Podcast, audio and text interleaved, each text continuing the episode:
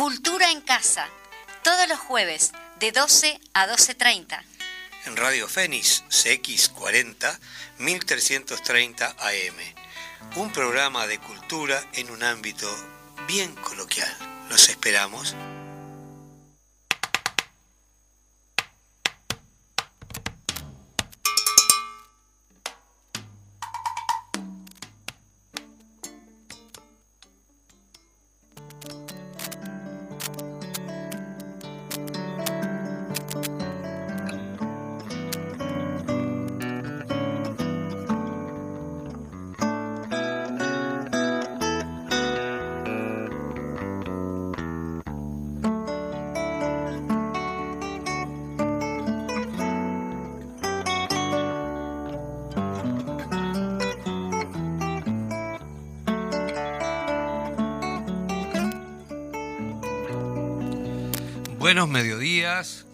Casa, nos encontramos otra vez aquí. Majo, ¿cómo estás? Muy buenos días a todas y todos, ¿cómo estás Eduardo? Yo con, todo el, con toda la energía tenemos Con todas las ganas, como siempre, reencontrándonos con nuestro, nuestra audiencia.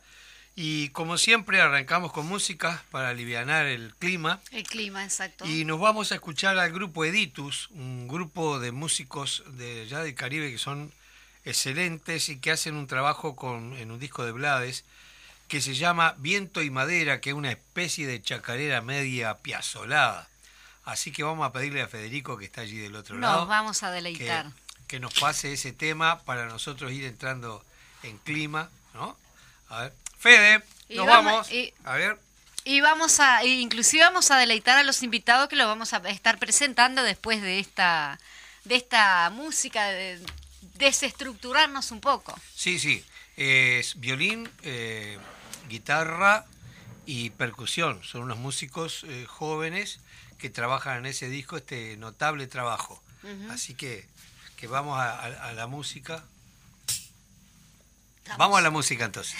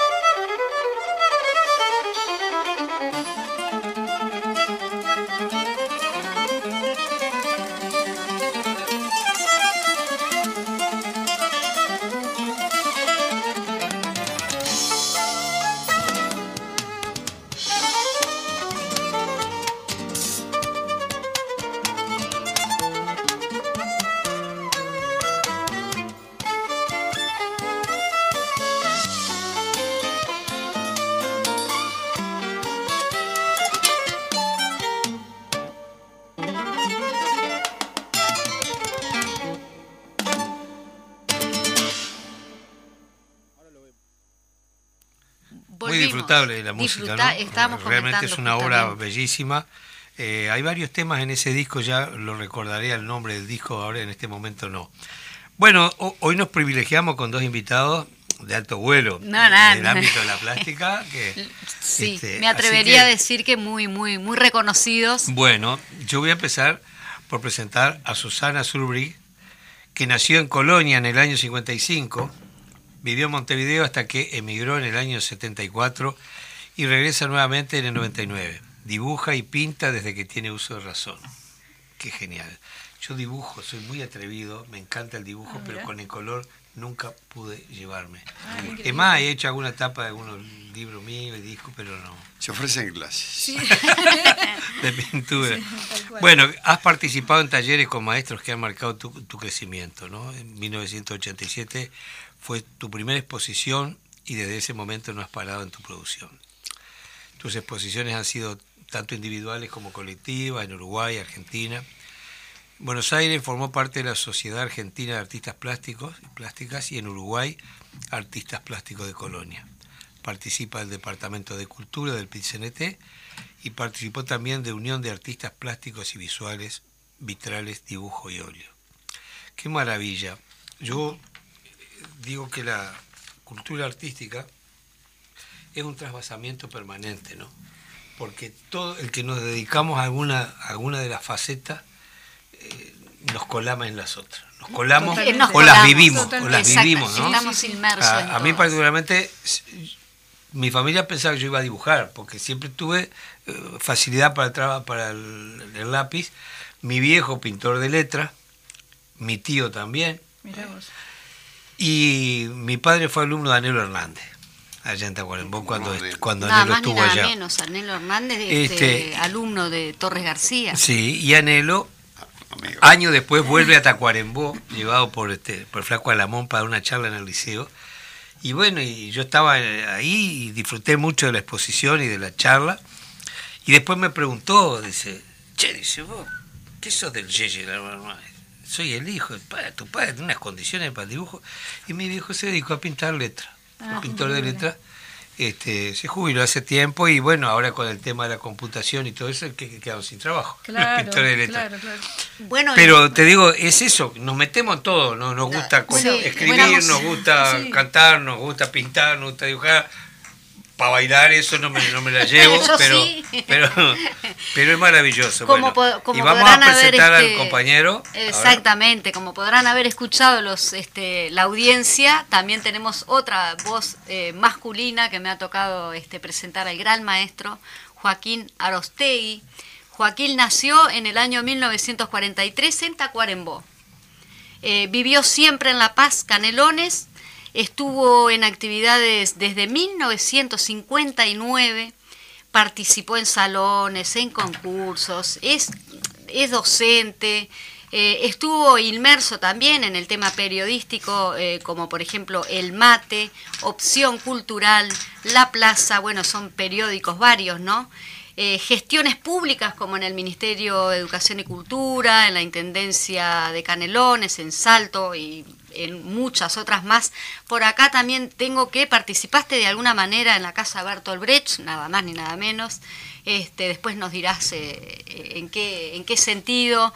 Fue alumno de eh, Jorge perdón, José Gurbich, también, nada más ni nada menos. Así que se imaginarán el plantel que tenemos de artistas acá. Estuvo en el taller Torres García también, eh, pero siguió pintando hasta el momento, con excepción de los años 72 y 75 y la audiencia, si es un poquito inteligente, sabrá por qué estuvo proscripto entre el año 73 y en el año hasta el año 84.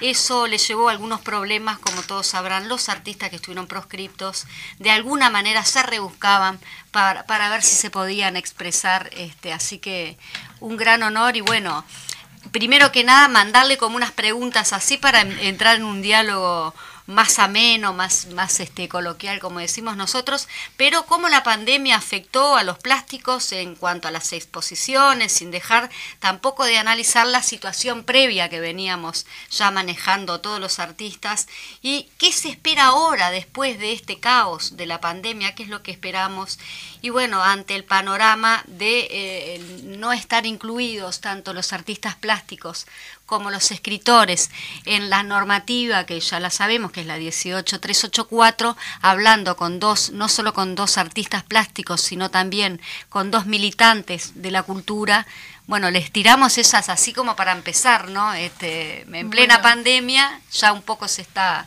bajando la este, situación. no sé si este buen día. Eh, quedó en descubierto en la pandemia todo lo que está estamos desprotegidos los artistas plásticos.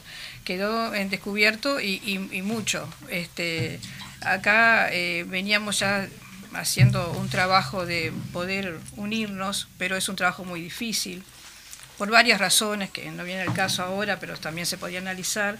Este, queríamos eh, tener algún tipo de, respaldo y siempre estuvimos eh, tratando de que fuéramos por lo menos reconocidos en la ley 18384, que tanto los escritores como los artistas plásticos ni siquiera estamos reconocidos, por supuesto que eso trae a, colación que no tenemos este, seguridad social, no tenemos derecho de ningún tipo. Derecho de ningún tipo ni nada. Como trabajador que Como trabajador de la cultura, claro, no, no, tenemos ese tipo de respaldo. Este, sí, yo. Sí, el, buen, día primero a todos, a la audiencia y a, estos dos este, maravillosos amigos que nos han invitado a conversar hoy. Este, el tema de, del reconocimiento de los artistas plásticos y visuales eh, viene de, muchos años atrás.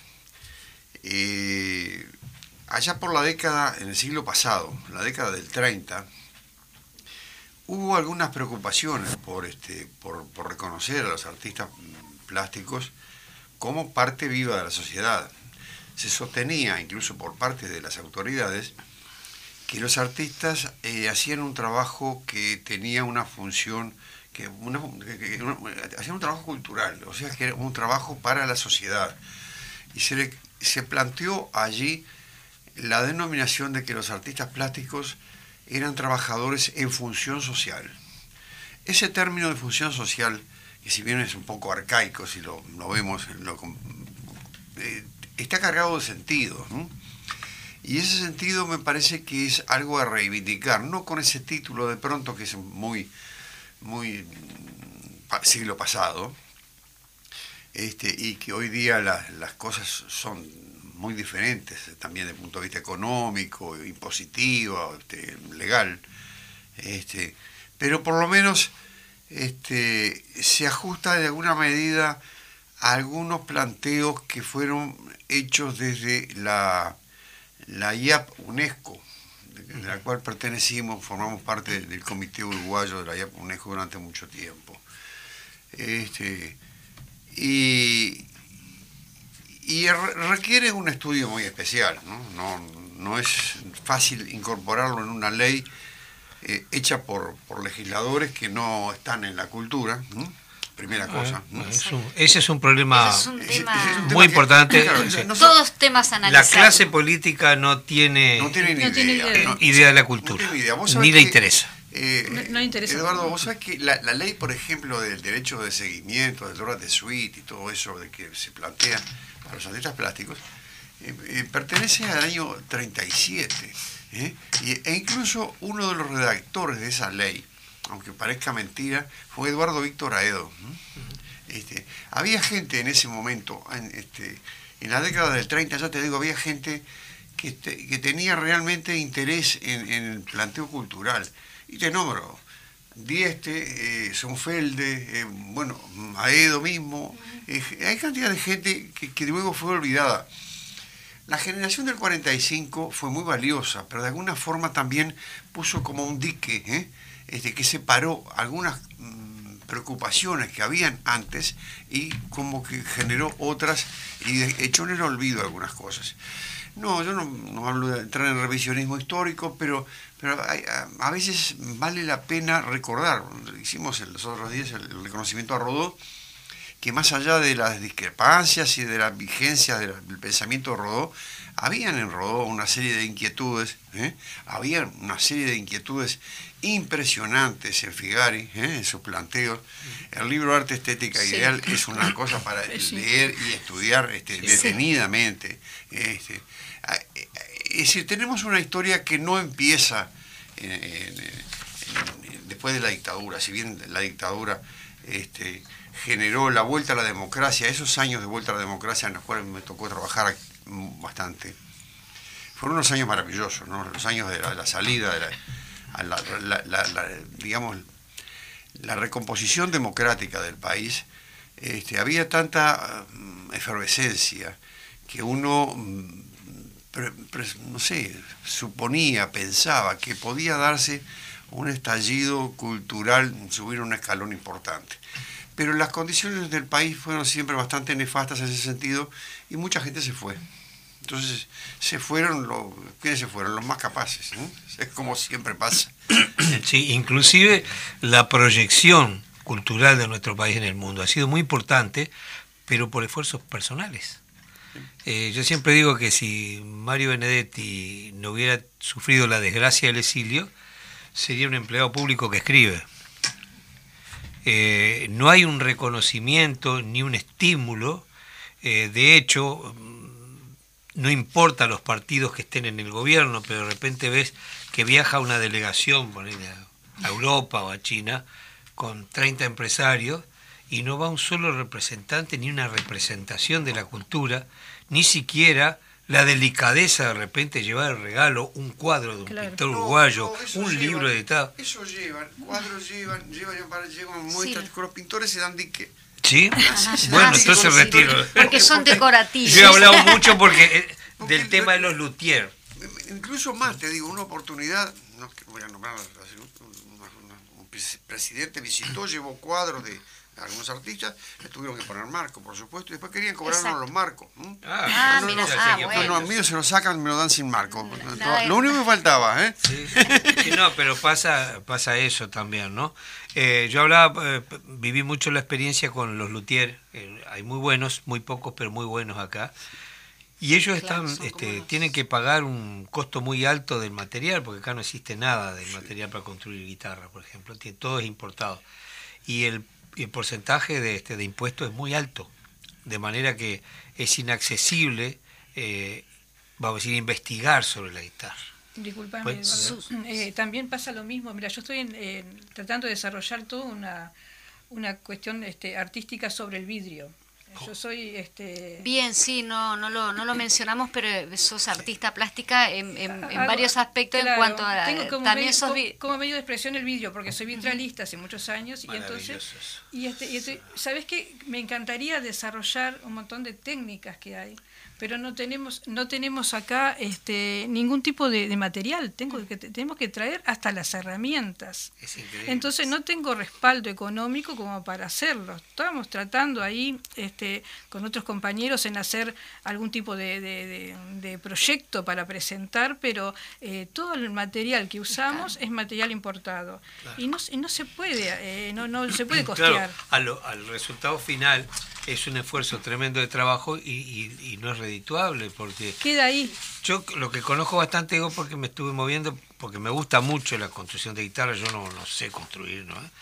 pero me admiro mucho el trabajo de los luthiers.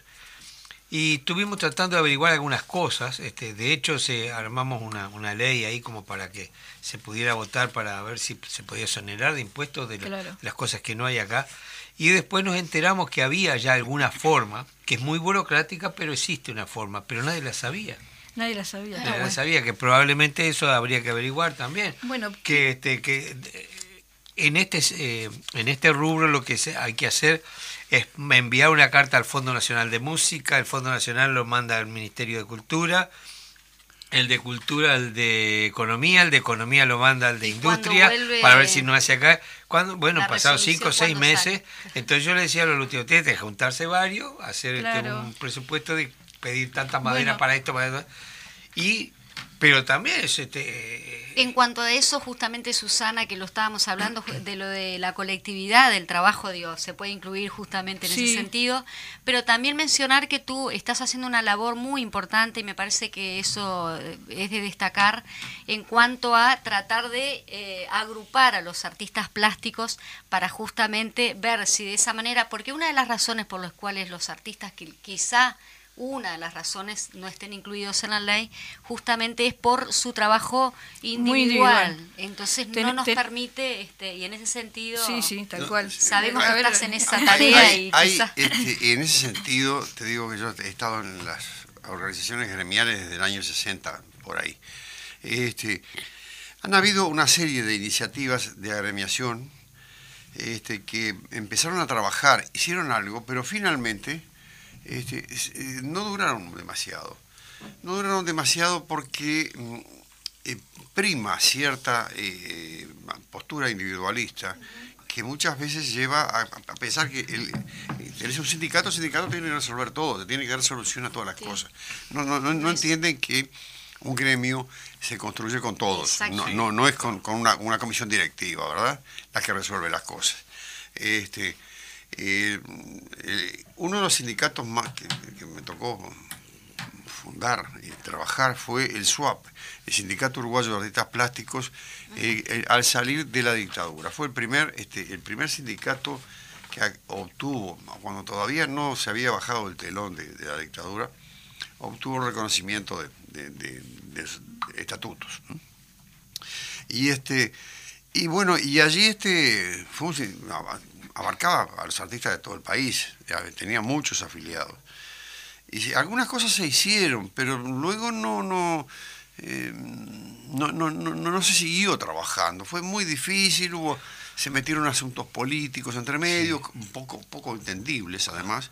Este, y lo cierto es que en ese momento, ahora que Susana hablaba de, los asuntos de, importación de, materiales, yo recuerdo que se había formado, y ahí todo tenían una consideración que justamente la traje escrito. En un momento, la Sociedad de Artistas Argentinos formó una comisión que importaba materiales y los vendía con un mínimo recargo en, Buenos Aires. Y nos vendía a nosotros acá al SWAP en Uruguay. Venían nos vendían papel fundamentalmente papel porque acá papel no, no hay en Uruguay y nosotros llegamos a comprar algunas cosas, pero después, claro, no, no había estímulo, no había incentivo, no, igual. Aquí además se impone una cosa, la, obra de arte eh, se vende, no, no tiene IVA, pero los, artistas somos consumidores de IVA, pagamos IVA. ¿eh? Este, es decir, que somos, lo pagamos el IVA, pero no, no, no, no lo recobramos. Este, aquí hay algunas cosas que son... Este, es como para, plusvalía. Claro, es, eh, es, bastante complejo todo este panorama que además requiere mucho estudio y mucha seriedad. Yo creo que para, se pueden importar cosas, materiales, de otras partes del mundo, pero hay que formar un tipo, mm, organizaciones específicamente para eso. Creo que, que un tipo cooperativa que no dependan de un gremio sindicato generalmente suele estar eh, comprometido, atado, influenciado por, este, por eh, movimientos, por, por, tendencias políticas que son más o menos actuales y pasan de moda, ¿verdad? Una cosa interesante fue lo que se formó, este, no recuerdo cómo es este. Eh, que, se llama Coparte. Coparte, sí, cooperativa, no, porque también está Valorarte, que es de SUA, de que es una cooperativa. Ah, pero la, la, que está en la calle Santiago de Chile, ¿cómo se llama? este sí, comparte, sí, comparte, sí, Ahí está, ¿viste? Que es, eso es una cooperativa que está, sirve para cubrir algunos aspectos, ¿no? Para que mucha gente pueda trabajar, cobrar a través de ellos, paga un porcentaje. ¿eh? Pues, es limitado todavía. yo, creo que es muy limitado.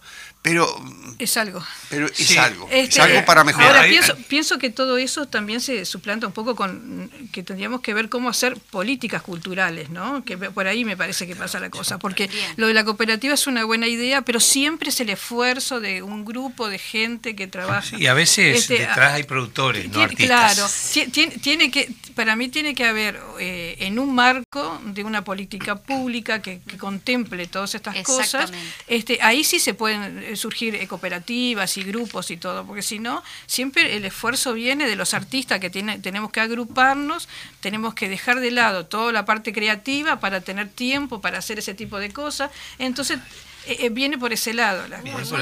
eso, que vos estás diciendo, lo vivo yo permanentemente. Sí, yo también. Yo también hay, un ejemplo muy claro. Yo te, uno de los grandes músicos que yo admiro mucho, un brasileño que se llama Equiberto Gismonti, que es un guitarrista genial, toca guitarra de 10 cuerdas, pero además es un pianista fuera de serie, y graba en la ECM, que es uno de los sellos este de, más importantes del mundo en el área de la música, este, está en Oslo, en Noruega, y este, es un tipo de una calidad excepcional. Y él cuenta que durante nueve meses él se dedica a componer, a estudiar, a grabar y a hacer vida familiar. Después tiene tres meses de gira y con eso vive todo el año, con un nivel de vida este, digno, ¿no? Nosotros los uruguayos tenemos que hacer 10.000 cosas para comer. Sí. Tener que eh, eh, ¿Sos artista y de qué trabajas? Inventar tiempo para, ensayar, para estudiar, para formarte. Entonces tenés 10.000 cosas. Entonces, ¿qué pasa? A veces termina dirigiendo un grupo de artistas el menos capacitado, porque, el, que, el, que está el cohete y anda siempre la vuelta, oh, ya que estás acá, encargate tal cosa. y suele pasar eso, que muchas veces terminan dirigiendo los lugares de sin conocer muchas veces. Y bueno, hemos tenido gente de repente ocupando cargos de decisiones importantes en el hecho cultural que no tienen ni idea. No tienen idea. Porque no son artistas, porque no saben la realidad y generalmente eh, también se da, si tú tienes un problema con la construcción, tú vas al ZUNCA. Tenés un problema con los médicos, vas al sindicato médico. Hay que resolver un tema cultural, lo hace cualquiera. Y ahí entonces cae en cualquier agujero, ¿no? Pero eh, después el reconocimiento es cuando la gente tiene que emigrar o lograr espacio afuera y después no ponemos la camiseta. O, cuando, necesitan pero no hay un estímulo acá Loco, no tenés que, mira, esto, no te preocupes por esto, vos dedicate a lo tuyo, a ser el mejor en lo que tú haces, cada vez mejor en lo tuyo. Entonces nosotros tenemos que vivir, repartir muchísimas horas en la docencia, que es gratificante y muy linda, pero a veces tenés que dedicar más horas para poder vivir. Bueno, y eso pasó durante el tiempo de la pandemia, ¿no? Que, nos, que, nos, eh, quedamos sin ingresos porque tenemos que hacer nosotros docencia para poder tener ingresos, pero en ese, en ese periodo no se pudo hacer nada. Entonces, este, ahí fue el, el, problema. Durísimo. Durísimo, claro. claro. el tema de la pandemia vino a agravar la situación. Que ya se venía. Que ya, estaba, exactamente, ya se estaba... Este, nosotros no teníamos seguro. No hay políticas culturales tampoco, convengamos. Este, no, hay, no hay. Vamos a también en este gobierno están cada vez peores. En Ahora también hay una cosa. ¿Cuáles son las políticas este, para darle eh, ese espacio necesario al, que elige la profesión y pueda este, desarrollarla con dignidad y con, y con idoneidad? Y es proyectar el país hacia afuera. ¿Cuál es la tarea de un embajador? Es poner su país en donde está. Claro. Y resulta que vos viajás y querés ver a un embajador, pero ni pedo va a encontrar uno, no te reciben y es como que se... No, no, pará. Que Pero entonces, ¿cómo es la historia? ¿Para qué estamos? ¿No son funcionarios nuestros? ¿Ah? ¿Eh? Eh, lo que a mí me parece maravilloso saber que algún presidente que viaja lleva un cuadro, me parece genial. Pero, ¿por qué no llevan también otras cosas? Y a mí particularmente me, apasiona la actividad integral, como te decía, me gusta, pero aparte me gusta integrarla en lo que hago. Yo he tenido muchas charlas con, los compañeros músicos, ¿no? De repente de desarrollar un lugar en un teatro, una actividad determinada donde esté presente la escultura, que pueda eh, ser viable allí, es decir, la plástica, eh, eh, la actuación, que haya un actor que esté participando eh, y que estén todas las disciplinas de algún modo, la danza, todo allí en ese espectáculo de vos vas a cantar. Bueno, a mí me toca cantar y toca la guitarra, otro que pero que sea integral.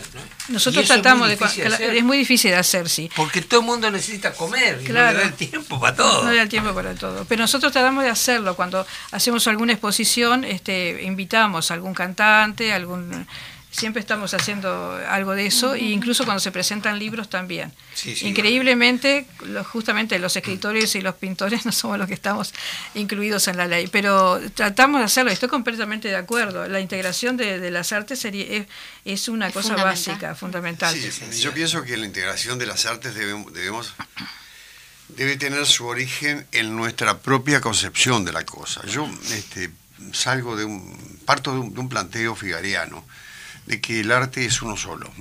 La actividad artística, el recurso artístico en el, en el- en el hombre es, tiene una, una raíz. Luego están las disciplinas, las disciplinas de la música, las disciplinas visuales, las disciplinas de, de la danza, del escribir.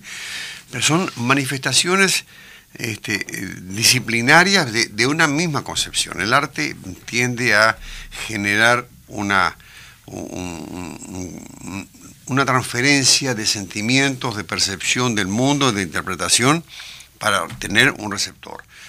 Eh, Justamente una de las cosas que nos faltó durante la pandemia fue las clases con las que trabajábamos y hacíamos algún peso para sobrevivir y además la comunicación con el público, es decir, la, la- la injerencia, de- el diálogo social de, de la actividad artística con la sociedad. Una obra de arte, un cuadro en el taller no es una obra de arte, es un cuadro, es una, carta, una tela pintada. Pasa a ser una obra de arte o, o con pretensiones artísticas cuando eh, interacciona con la sociedad, cuando recibe respuestas positivas, negativas, comentarios, cuando genera algún tipo de, de- de- de- de emoción, de cambio de percepción, ¿eh? allí pasa a ser una obra de arte. O sea que eso me, me recuerda una clase del Bocha Benavide. eh, Yo lo digo, lo he dicho muchas veces acá. Y mi mujer es psicóloga, me dijo, pero lo- Lacan lo dijo antes, me dijo. Dice que el Bocha decía, el autor es un visor inteligente de su obra. ¿Qué significa? Sabe lo que hizo, pero no lo que le salió. Porque siempre la obra termina haciéndose en el otro. Lo que voy a decir, el receptor Sí, es un creador. como, como que se completa. Y claro, el que claro. lee la obra, el que mira un cuadro, ¿eh? Precisa la sociedad. completa eh, la ¿Se consumición. completa cuando? Nos están, disculpen, yo la verdad esta charla está buenísima, es como una charla de living, Eh, el living, Bueno, eso es lo que pretendemos que pero sea nos acá. están haciendo Nos están ahí, pidiendo la sí, tanda. porque bueno, tenemos bueno. que ir a la tanda, eh, Eh, eh, eh, eh, esto, como quien dijo, eh, Es con perdón de la palabra, es como abrimos una, una caja de Pandora, ¿no? Sí, Con perdón de la No, palabra. tiene mucha discusión. Sí, justo. Espero que, lo que los que nos estén escuchando estén pensando en esas políticas culturales que tanto necesitamos. Vamos a la tanda.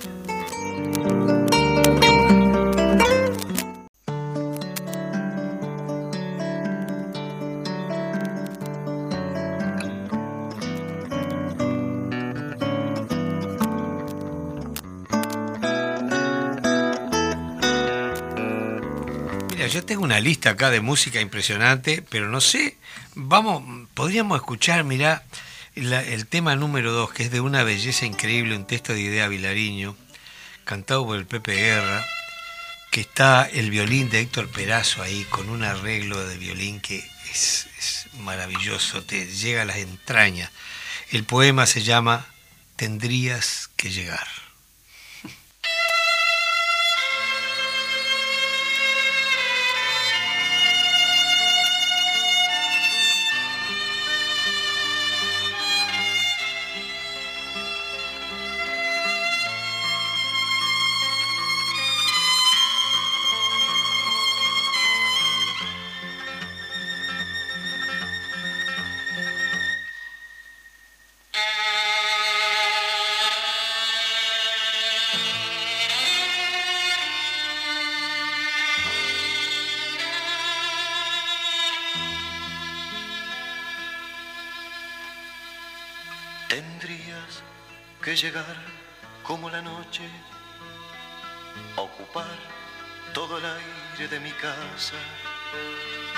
Tendrías que caer como la sombra, como la sombra cae sobre las plazas.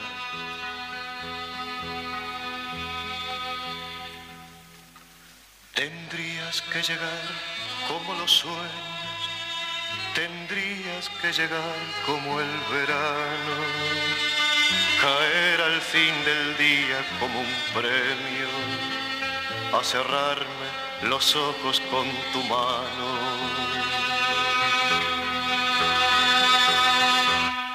Tendrías que llegar y darme vida como un licor amargo, seco y fuerte, una vez, otra vez y cada día. Tendrías que llegar como la muerte. Tendrías que llegar y darme vida. Como un licor amargo, seco y fuerte, una vez, otra vez y cada día. Tendrías que llegar como la muerte, tendrías que llegar y darme vida, como un licor amargo, seco y fuerte, una vez, otra vez y cada día, tendrías que llegar.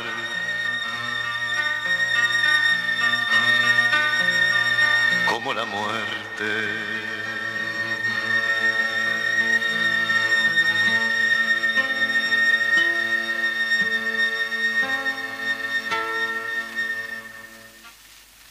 Pepe Guerra haciendo este tendrías que llegar. Quería, de- de bailarín. sin cortarte Eduardo, este, quería enviar los saludos que me están eh, acribillando a mensajes de qué lindo está el programa. Saludos para ambos. Me ponen acá como que no los conocen, pero que la charla es interesante. Así que Bueno, les, les, les mandan Bueno, saludos. puedes decirle que no se pierden nada.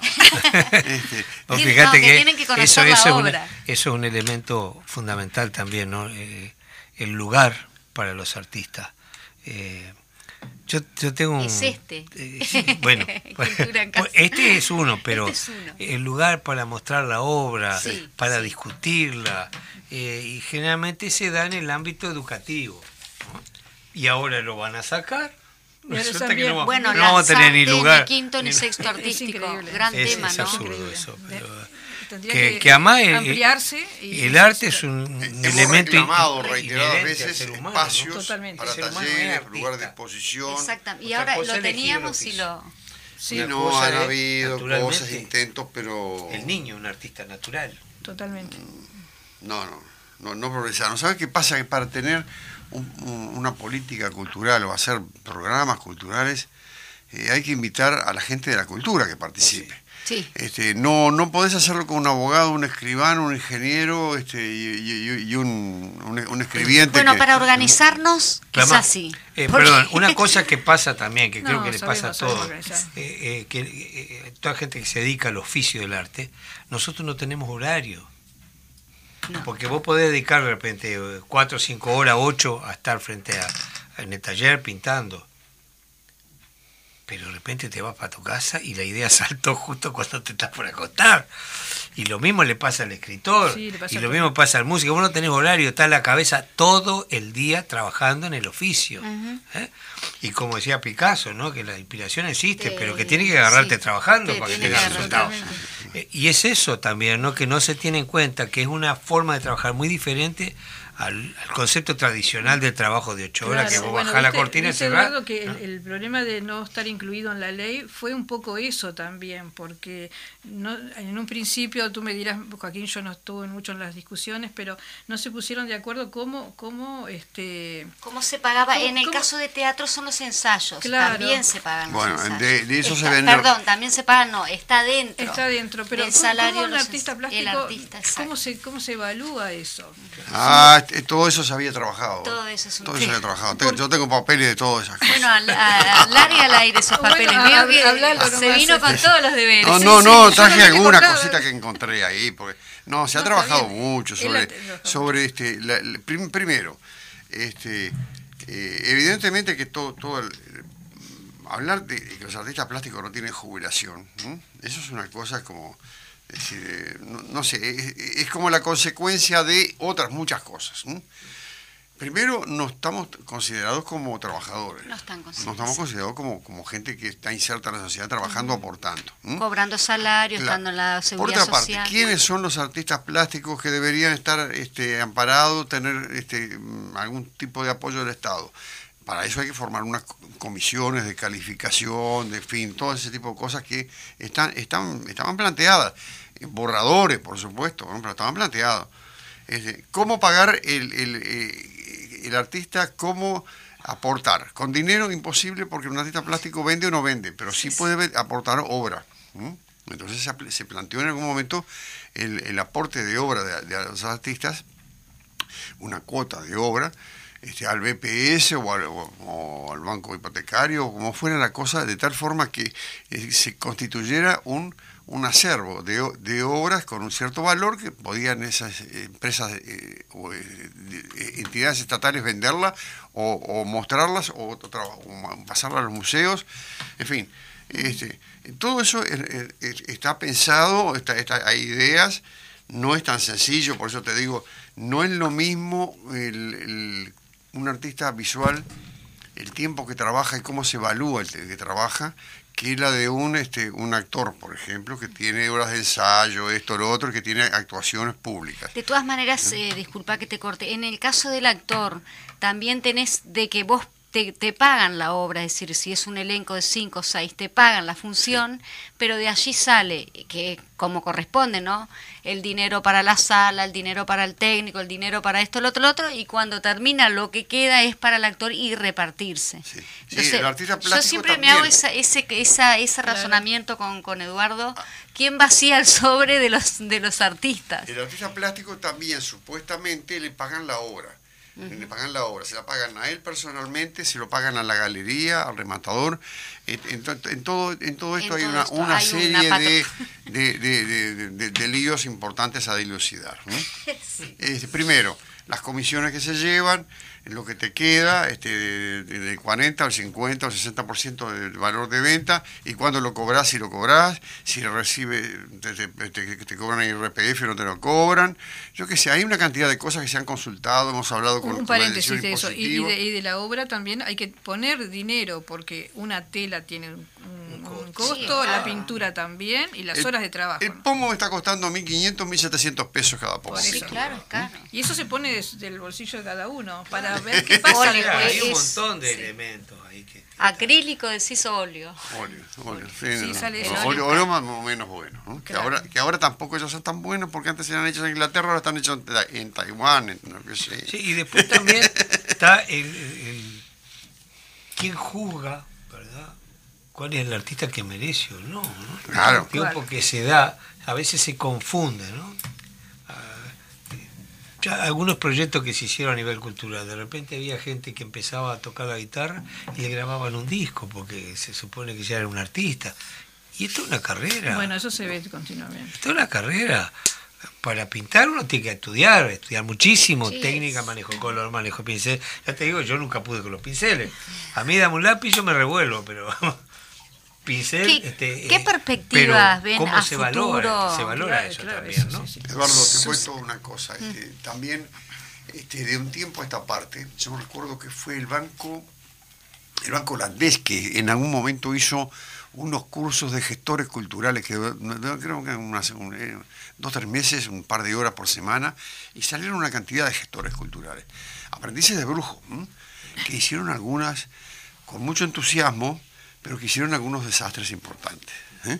este, entonces ahí, en Canelones, vivimos una experiencia en la cual un hombre muy bien intencionado, pero llegó un momento a decir que la ruta 5 de La Paz hasta Santa Lucía, él tenía 2.000 artistas.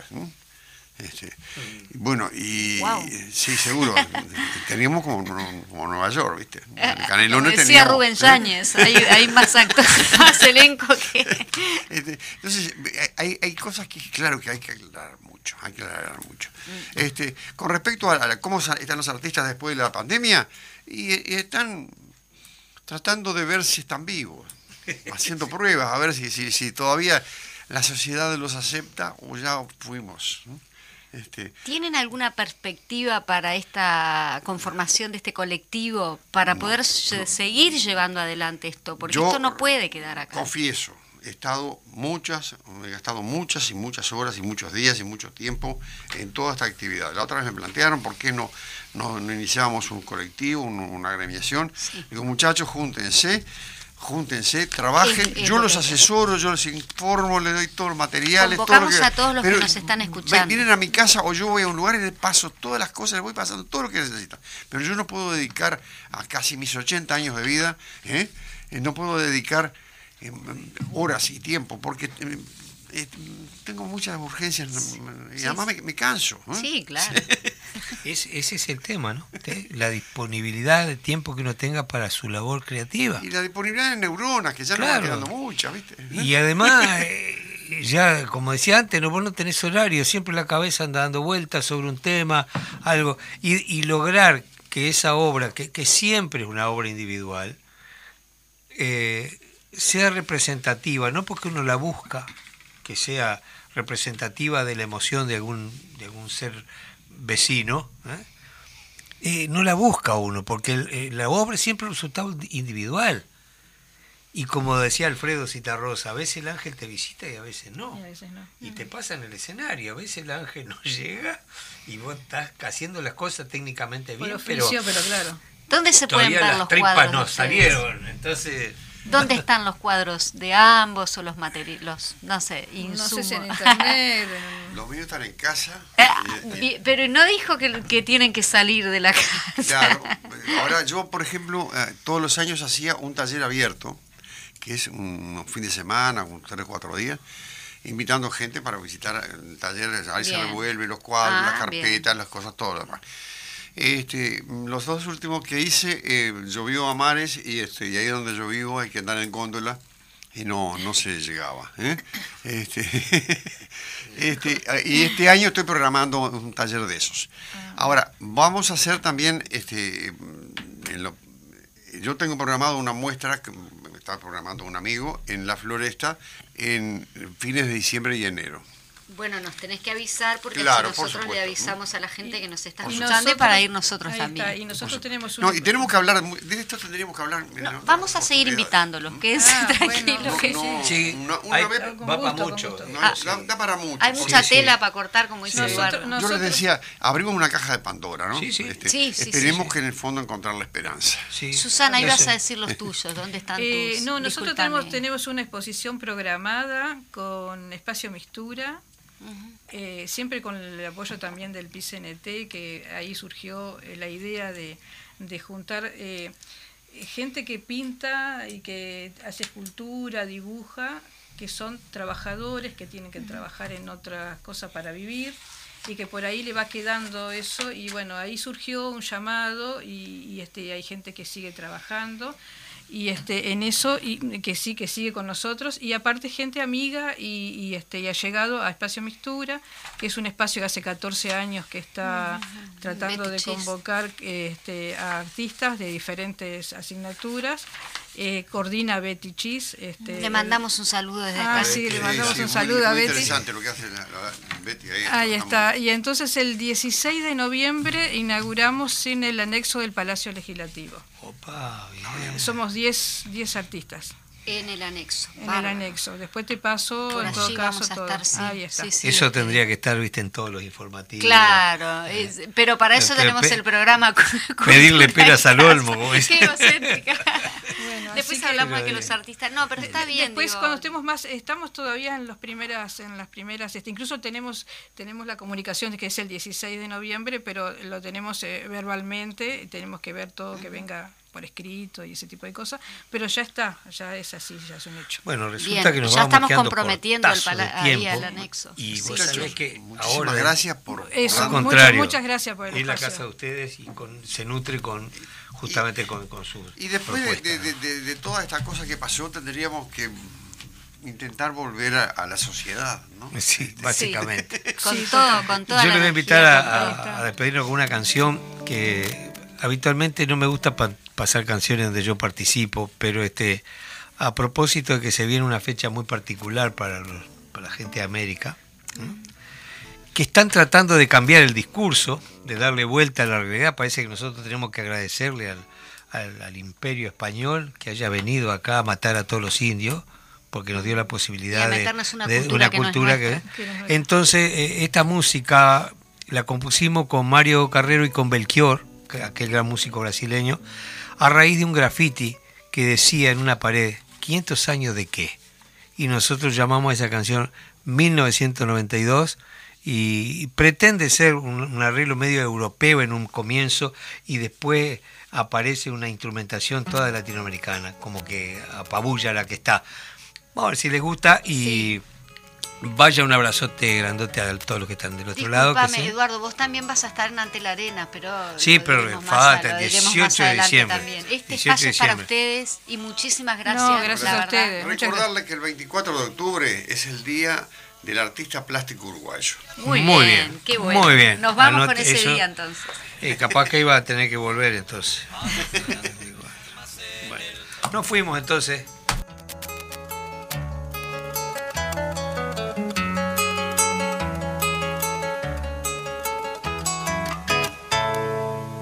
Eran tres las carabelas que llegaron por la mar. La tierra nombrada América, casi casi por azar. No sabía lo que hacía, no, don Cristóbal Colón. A las velas, hombres, armas en el nombre del Señor. En el nombre del buen Dios, de España y de la corona. A las velas, hombres, armas, por cierto, no eran palomas.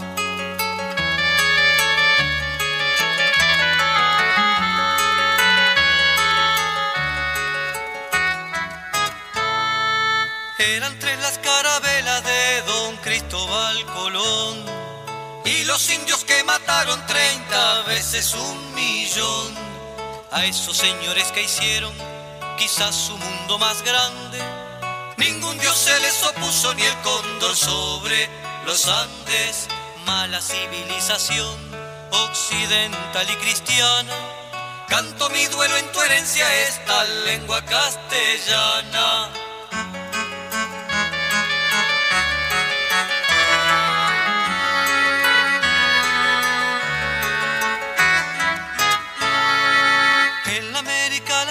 De azúcar, cobre y café. No hay motivo para fiesta, 500 años de qué. En la América la nuestra de azúcar, cobre y café. No hay motivo para fiesta, 500 años de qué. En la América la nuestra de azúcar, cobre y café. No hay motivo para fiesta, 500 años de qué. América la nuestra de azúcar, cobre y café. No hay motivo para fiesta, 500 años de qué.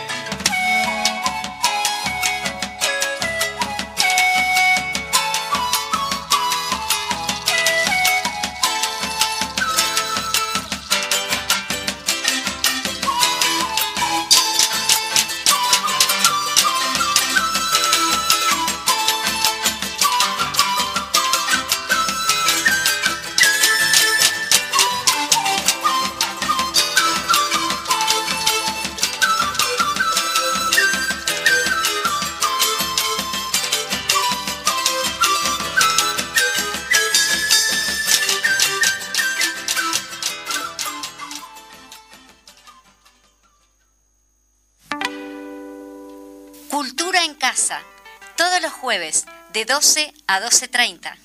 En Radio Fénix CX40 1330 AM. Un programa de cultura en un ámbito bien coloquial. Los esperamos.